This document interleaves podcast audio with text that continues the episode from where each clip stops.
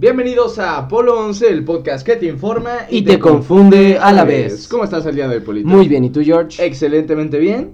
El día de hoy vamos a tocar un tema que seguramente te va a maltripear. Ahora sí vamos a hacer honor a nuestro lema. Te vamos a informar y te, Y te vamos, a confundir a la vez. Más confusión que información. Pero este tema, eh, ah, de hecho, hasta el nombre es bien raro. Le pusimos teorías de, De la nuestra realidad, de nuestra realidad. Está muy confuso. Este, esta, este podcast en específico surgió este, porque estábamos platicando sobre eso, vimos un video sobre, eh, creo que eran tres teorías que te dan miedo. Las no sé tres qué. teorías más maltripeantes del universo. O algo así, uno. ¿no? Algo Entonces, este, nos quedamos platicando sobre esto y encontramos estos temas que espero que les gusten. Exactamente. y- Entonces, ¿qué? ¿Comencemos? Comencemos. Pero todavía no, ahora sí. Ahora sí.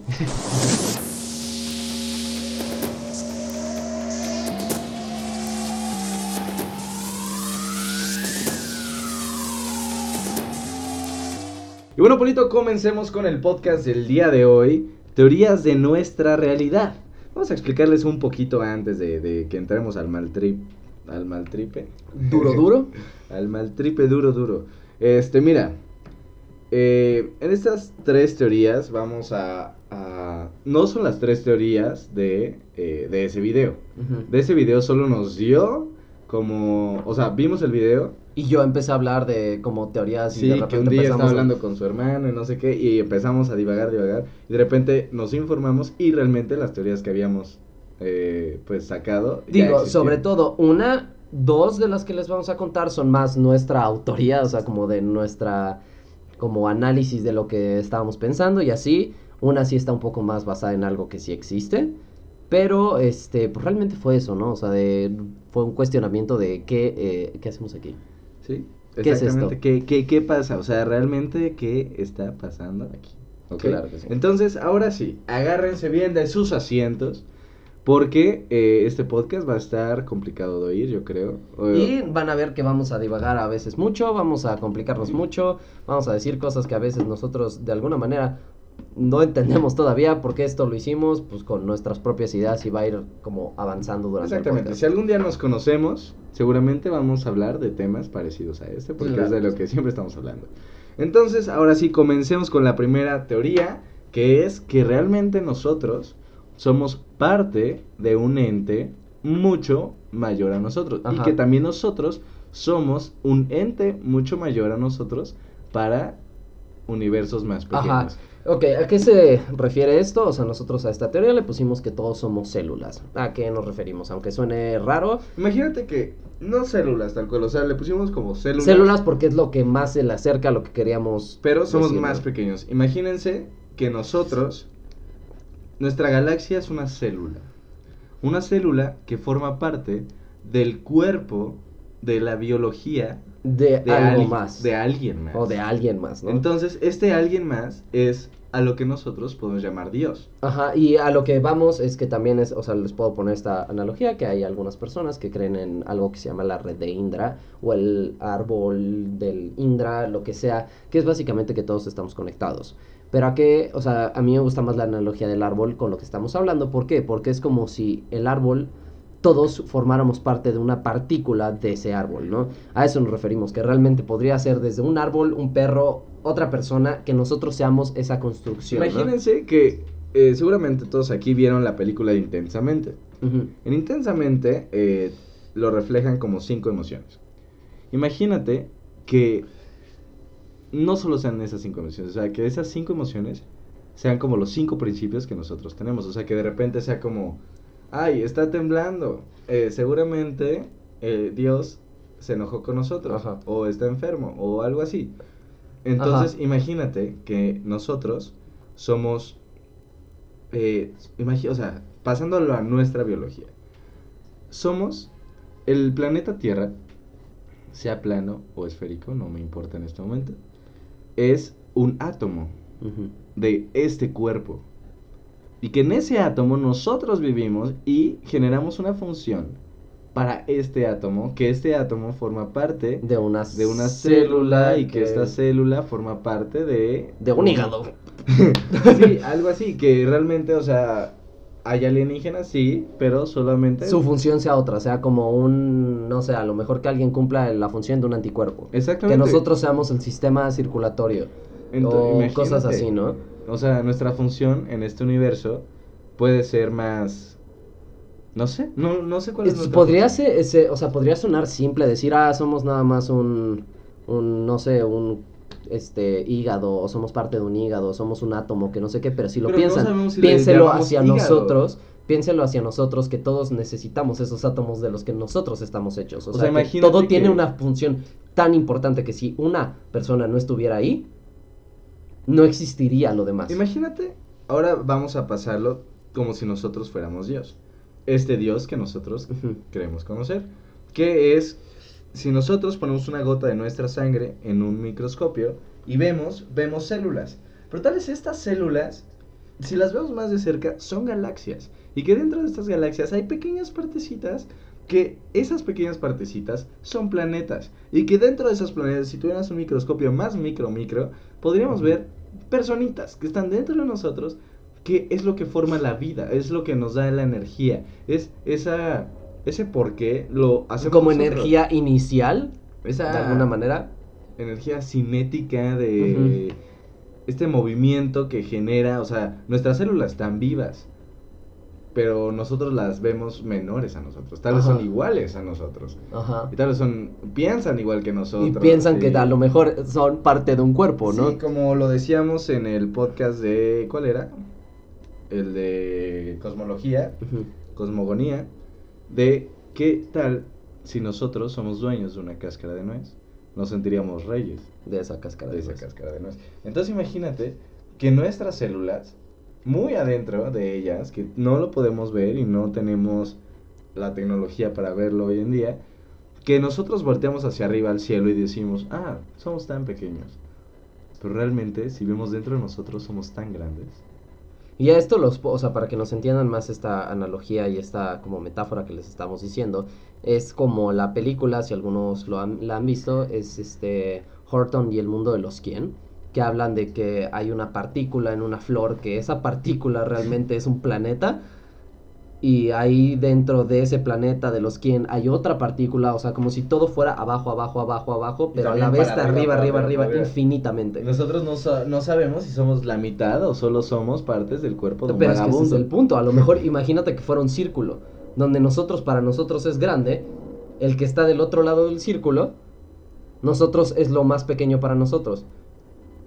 ¿Me entiendes? Ya empezó el mal trip. sí, sí, sí, sí entiendo.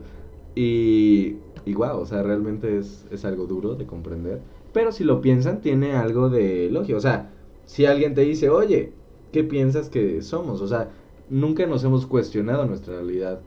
Bueno, sí nos lo hemos hecho, como es- humanidad lo hemos he- hecho. Pero no se hace todos los días. Y Paul y yo nos pusimos hoy a analizar eso y sacamos estas conclusiones. Igualmente nos pueden decir qué les parece eh, en Apolo 11. Si están de acuerdo, si han encontrado algo que, no sé, alguien que haya dicho algo similar, un filósofo o alguien. O si ustedes le podrían agregar algo a nuestra teoría, podrían escribirnos en apolo11.fm en Instagram. Leemos todos sus mensajes y los contestamos. Claro que sí. Entonces, eh, siguiente teoría, Paul. La siguiente teoría le pusimos mente conjunta. Mente conjunta, ya hemos estado hablando el podcast pasado de Deja Vus, el antepasado de los sueños, el antepasado de Efecto Mandela. Todos han tenido esta parte eh, porque estamos un poco traumados con esto de esta mente conjunta. O sea, como la mente colectiva de la humanidad. ¿no? Exactamente, imagínate una mente colectiva que haga, eh, o sea, ubicas esta frase de dos, cere- eh, dos cerebros es mejor que uno. Imagínate 8 mil millones de cerebros es mejor que uno. Y eso es lo que nos hace nosotros. O sea, y que probablemente, no, o sea, todos somos distintos, pero a la vez tenemos la, o sea, como si estuviéramos todos realmente. también eh, en la serie de Lucifer. Ujú. Eh, quien no la haya visto, véala. Es, Es una gran muy serie. buena. En la tercera temporada, spoiler alert, este Spoiler Lucifer, alert. Alert. Ya tenemos que tener nuestros jingles, güey. Así para sí. picarle aquí que suene. Eh, entonces, eh, ¿ves cuando se da cuenta Menadiel que los ángeles pueden, o sea, decidir si tienen alas o no, si, si tienen la cara de diablo o no?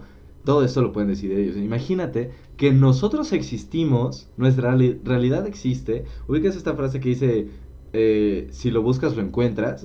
Es porque ro- nosotros existimos porque nosotros queremos existir. O sea, nadie nos maneja. O sea, como si las 8 mil millones de personas que existen actualmente colectivamente piensan que debemos de existir de Ajá, cierta manera y por eso, pero si lo piensas, por- esto maltripea horrible. Imagínate que manipulas a 8 mil millones de personas para pensar que todos nos vamos a morir. Es lo que está pasando. Cambio climático. De hecho, esta, esta, hay una película que habla no tanto sobre que somos una mente colectiva, pero habla sobre esto de cómo la gente tiene la capacidad de que con su mente puede causar la realidad. Se llama Tomorrowland. Es muy buena, se la recomiendo muchísimo. Es muy bonita película con un mensaje muy Es bonito. de Disney, ¿no? Es de Disney. Pero básicamente ahí en la película hay un como spoiler alert. Este, hay una parte donde descubren que todo lo que está pasando en la humanidad es por una máquina que alguien creó, que está, su- o sea, como afectando los cerebros de las personas para pensar que todo va a estar mal, que todo va a ser apocalíptico.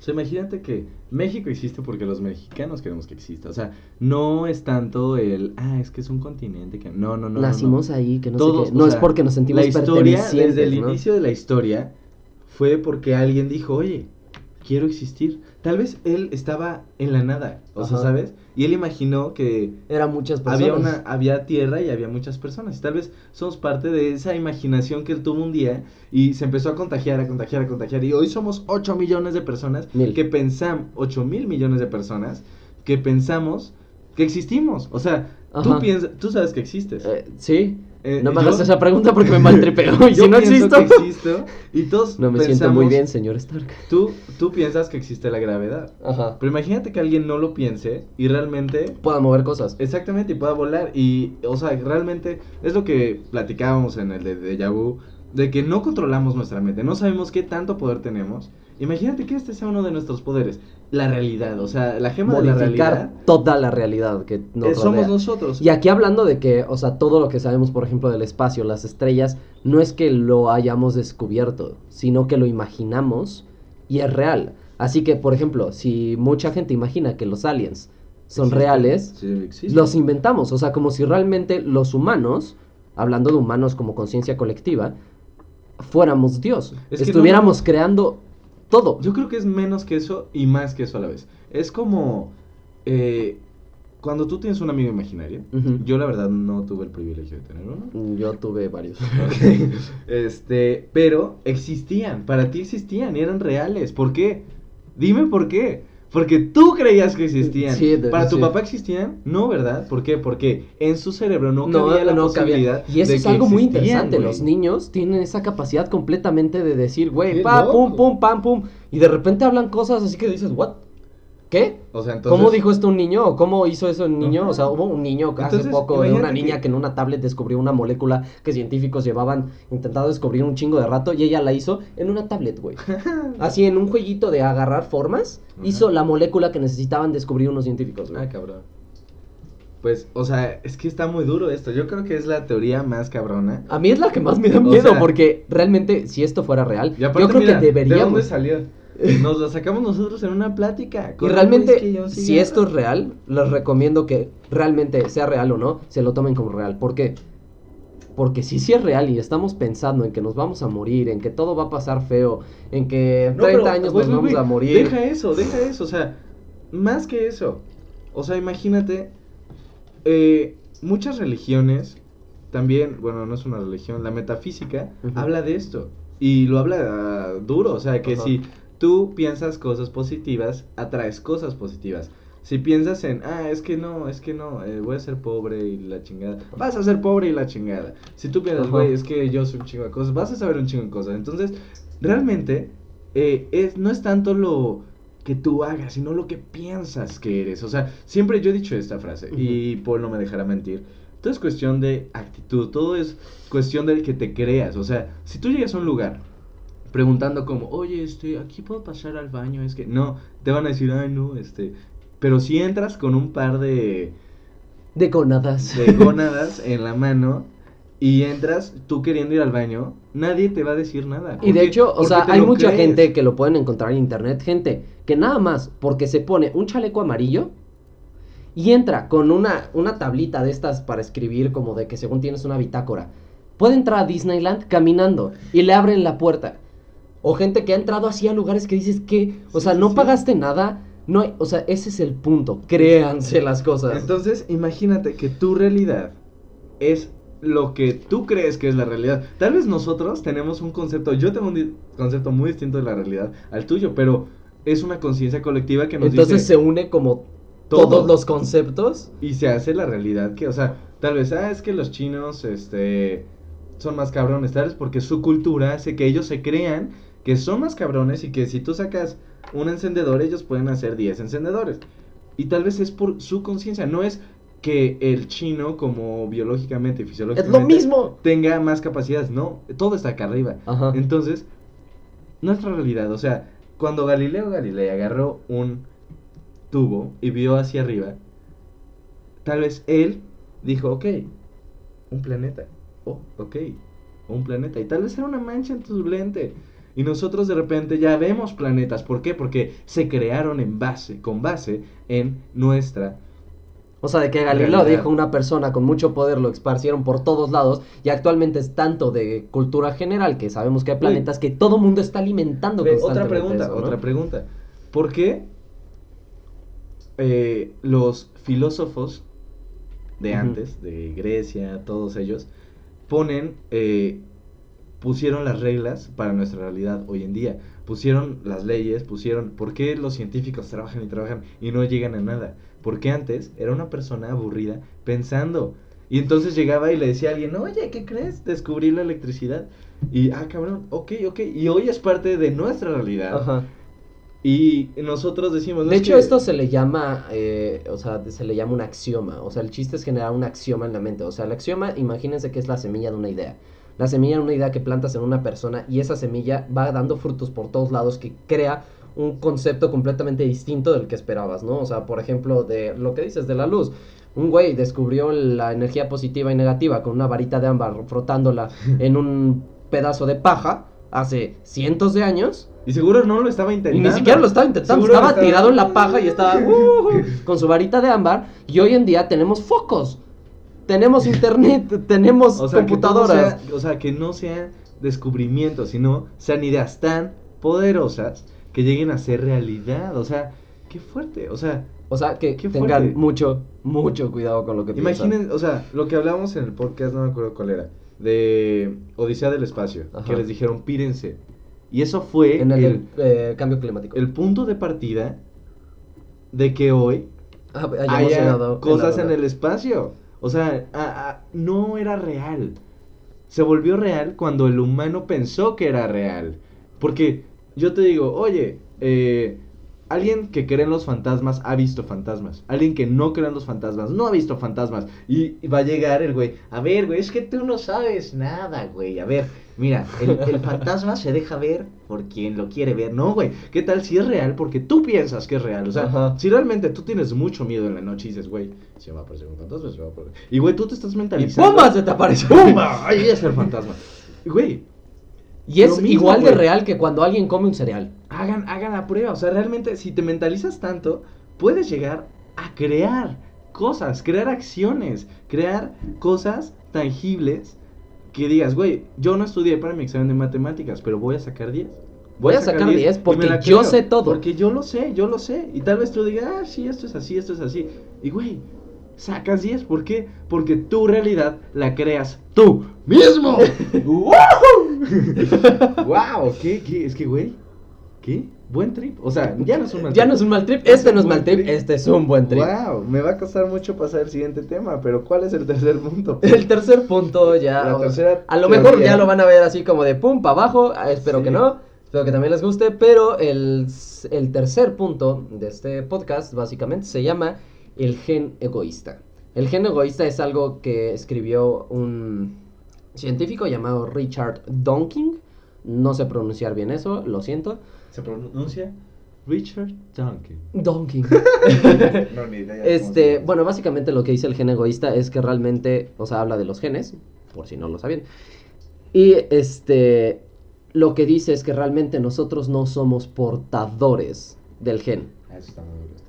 Nos, o sea, es completamente lo contrario. El gen nos porta a nosotros, como si fuera una vida superior con una inteligencia mucho más superior que va por el universo, habla, o sea, haciendo vida para que él se reproduzca constantemente y junte más información. O en sea, el él sentido, es el inteligente. Ajá. Nosotros solo somos. nos, somos un instrumento para él. Exacto. O sea, para que me entiendas, es que es la mis- el mismo concepto. El gen es como si fuera un virus. Exacto. Que se fuera, que dijera, ok. O sea, que tuviera conciencia propia de, ok, a ti te va a gustar tal persona porque él tiene un gen que yo necesito. Que yo necesito. Y ese es el punto. O y sea, de sería. repente, ¡blup! nace tu hijo y dice, ok, ahora soy más fuerte. Ya te puedes Sí. morir.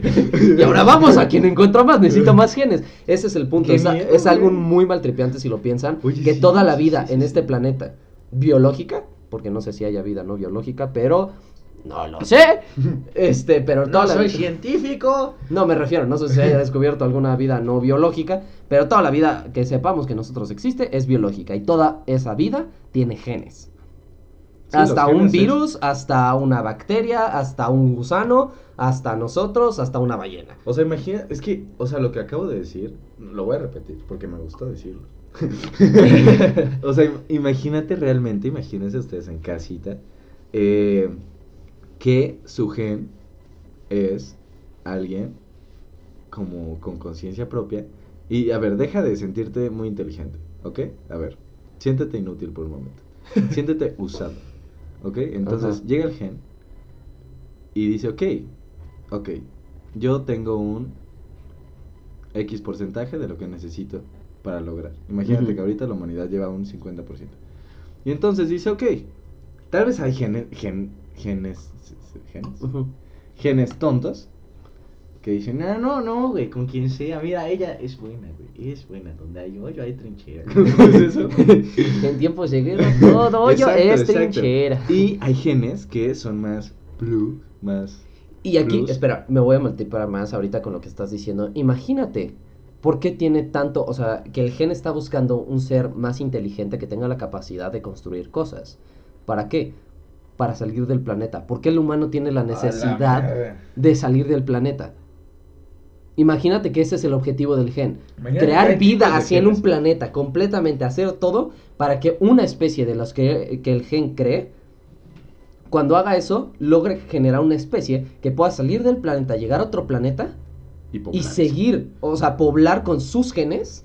Y eso, si lo piensas, sería maltripiante, porque imagínate que nosotros fuimos creados por esos, o sea, por otro que llegó con esa, o sea, con ese mismo ser que es el gen, llegó para que nos hicieran a nosotros y nosotros salgamos de aquí. Sí, sí, sí. o, sea, que todo en la vida en este universo sea controlado por este ser llamado gen. Y nos regresamos a Darwin, que lo de la selección natural y todo esto. Todo es eso, o sea, todo es el gen que dice, no, la neta, yo ya no la hice, ya me voy a morir. Mejor que me coma ese gen que me cae bien para yo formar parte. Y es que si lo piensan, no sé si ya lo he dicho en el podcast, pero no, no creo que sí, que todos estamos encadenados a nuestra biología. Mm, Bueno, no lo habías dicho nunca. no lo yo había llevo dicho. un, un recuento de las palabras que dices y no lo había dicho. Bueno, que todos estamos encadenados a nuestra biología. Si todos No, estamos espera, creo que sí lo dijiste. Bueno, todos estamos encadenados a nuestra biología. Si todos estamos encadenados a nuestra biología, ¿qué es lo que hace nuestra biología? Los genes. Y la selección natural. Entonces, todo lo que hacemos, Nuestro ADN. todo lo que hacemos está hecho por este ser gen. ah, La verdad es que me maltripea mucho esto porque Sí, te sí. das cuenta de que no, o sea, si hablas de esta teoría, es que realmente todos estamos bastante controlados y solo somos un instrumento de un ser superior que a la vez da vayamos, la vida. O sea, vayamos más allá. Esta generación, nuestra generación, yo creo que eh, gracias a una encuesta que hizo una amiga, me podría atrever a decir que el 40% de nuestra generación no quiere tener hijos. Maybe el gen dijo, ok, ya somos un chingo. La mitad no se va a reproducir, la otra mitad sí. Y entonces esta mitad es la de los genes buenos. Si ustedes no quieren tener hijos, no se sientan ofendidos, solo es una teoría. Ujú. Eh, entonces, nuestros genes, que yo si quiero tener hijos, dice, ok, Yo, ¿eh? Y, pero no con cualquiera. Vas a escoger a la persona. No importa si está fea, si está guapa. Tal vez yo hago que tú la veas guapa. para que vayas y le hables. De hecho, ese es el punto de los genes. Muchas veces, y si ustedes no se dan cuenta, para saber si tú eres compatible es algo biológico que dices, ¿what? ¿Cómo Bueno. se genera eso? Del olor. El simple olor de una persona, los genes están hechos para liberar ciertas hormonas feromonas. Las ¿Hormonas, feromo- feromonas? Hormonas y feromonas. Ah. Pero las feromonas son las que olemos, en específico. Hay gente que te va a encantar su olor, que vas a decir, no sé por qué me encanta tu olor, pero me encanta. O sea, de quiero estar contigo y me atraes un montón, aunque ni siquiera se te haga del todo, o sea, que no sea tu estilo. Pero ese olor lo que dice es que eres completamente compatible con los genes. O sea, que sus genes son completamente antagónicos y así se pueden juntar y crear una nueva, como línea genética, ¿no? Oye, ¿qué pasa en Monterrey? Eh, Ok, no es cierto, Monterrey. Este. ok, este. Qué duro, o sea. reafirmar los genes, güey. sí. es que son, son genes que hablan así, pues. Pues sí, güey. Pues sí, no, a ver, ya, yo me siento muy completa. A ver, hermana, ven acá. Vamos a reafirmar. Yo no me siento tan. Bueno, ya, ya, ya, Ya, ya. ya, broma muy pesada. Perdón, Monterrey, los amo. Este. E imagínate, o sea, y por eso, ¿me puedes decir, por favor, Paul, cuál es la línea de vida que te enseñan desde el kinder primaria? Que es, naces, eh, vives, te reproduces y mueres. naces, creces, Te te, reproduces reproduces y y mueres. Te reproduces y mueres, no te reproduces y vives. Y, eres feliz y No. consigues una casa. Te reproduces y mueres. O sea, tu punto en la vida es dejar tu semillita en alguien más para que alguien se complemente los genes de alguien y alguien y generen a alguien. Y así es la evolución. O sea, la evolución se hace a partir de eso. Es, ok, tú tienes X experiencias, yo tengo X experiencias, vamos a juntarlas porque nuestros genes tienen esa memoria genética y nuestro hijo va a estar preparado para estas experiencias. Por eso nosotros ya no tenemos que casar. ¿Eh? Y- Básicamente. exactamente. Entonces, eh, este Por eso hijo- tenemos luz, internet y por eso es- hoy en día Jorge y yo estamos haciendo este podcast porque los genes lo decidieron así. Exacto, y qué fuerte. Trip. no, y entonces ya te reproduces, ya, ok, ya soy más fuerte, ya estoy en tu hijo. Eh, a ver, espérame, cuídame un ratito, ya me cuidaste, ya te puedes morir. Ya, Porque vete ya a no te por favor. necesito. O reproducete más, porque de hecho ese es un punto del humano, no nos podemos reproducir indefinidamente. Sí, hasta que tus gónadas digan que no. Pero eso está muy complicado. Pues- o sea, topa que antes la gente tenía 16 hijos. Ah, cabrón, ahorita tienen dos y... Mm, no, Dos y ¡Uy, no! Ya no aguanto, hijos". no. Ya tengo tres muchachotes. eh. Uy, sí. Entonces, eh, ¿qué, qué trip? Wow. Estas tres teorías son tres teorías que platicando Jorge y yo, como les dijimos al principio, Estuvieron ricas, ¿eh? nos maltrepearon muchísimo y... Este, este tipo de podcast me gusta más. Quien llegó a este punto, a este minuto veintitantos, treinta y algo, no sé, la verdad. No sé si pongo el intro cuando. Ok. Este, pero, eh, este minuto 28, si llegaste a este minuto 28, es porque tus genes son más potentes que los otros. Porque el gen dijo, no, no, no, ya no escuches eso. Ya. No te puedes, no te puedes enterar de eso porque no estamos listos, gen, ¿ok? O sea, imagínate que los genes vayan más allá. O sea, O sea, que sean... Oye, que los genes sean subconscientes del humano. ah, cabrón. O sea, imagínate que todo lo que hagas, o sea, eh, si fumas, si no fumas, si eres atlético, si eres bueno para un deporte, si eres bueno para ajedrez, todo eso tenga que ver con tus genes de, ok, yo estoy hecho para esto. Tal vez eh, tú eres bueno, este, haciendo, no sé, eh, haciendo, haciendo, ¿qué eres bueno? Ah, leyendo. Ajá. Te gusta mucho leer. Pero realmente no es porque tú tengas que leer. Simplemente es porque tú tienes que preparar a tus genes para que tu tatara tatara tatara nieto haga un cambio estúpido en la humanidad. O sea, y que todo, o sea, todo lo que hagas, todo tu plan de vida sea realmente para hacer un cambio en la humanidad. ¿Qué opinas? Qué mal trip. Sí, qué mal trip. Yo creo que ya esto, ya no me quiero mal tripear más. Yo tampoco. Eh, fue buen trip el del medio, el del el punto número dos. me Mente conjunta, siento que puede ser algo muy bonito o muy feo. Exactamente. Entonces, pues, de conclusión, yo les dejo que eh, se den cuenta de todas sus acciones y eh, que cuiden, que cuiden sus pensamientos y también aprovechen ese superpoder que tenemos, porque es real, lo habla la metafísica. Yo no soy partidario de la metafísica, Pero eh, parte de mi familia lo practica. Tiene algo de verdad. Exactamente, entonces si tú quieres algo, en vez de mortificarte porque no lo tienes, mentaliza que lo puedes tener. Lo y vas a tener lo vas sea. a tener, sí, y algún día va a llegar y entonces lo vas a tener. Entonces, pues yo creo que, Ya no hay nada más que que ya no hay nada más que decir. Un saludo a sus genes, espero que se reproduzcan y que todo salga bien. Si sus genes son buenos. Exactamente, si no, pues no. Y si vives en Monterrey, un saludo. Mm. Quiero un. No es cierto, amo Monterrey. Es que acabo de ver un stand-up de Monterrey. Ok. La verdad, o sea, es que hay un regio, la verdad. Amo el stand-up. Y eh, hay un regio, no me acuerdo su nombre ahorita, pero que habla de eso, hace una crítica Ajá. a, a- a los regios. Y entonces ando. Ando con el chiste en la boca. Ok. pero bueno, esto, esto fue todo. Mi nombre es Jorge Roldán. Mi nombre es Paula Noche. Y esto es Apolo 11.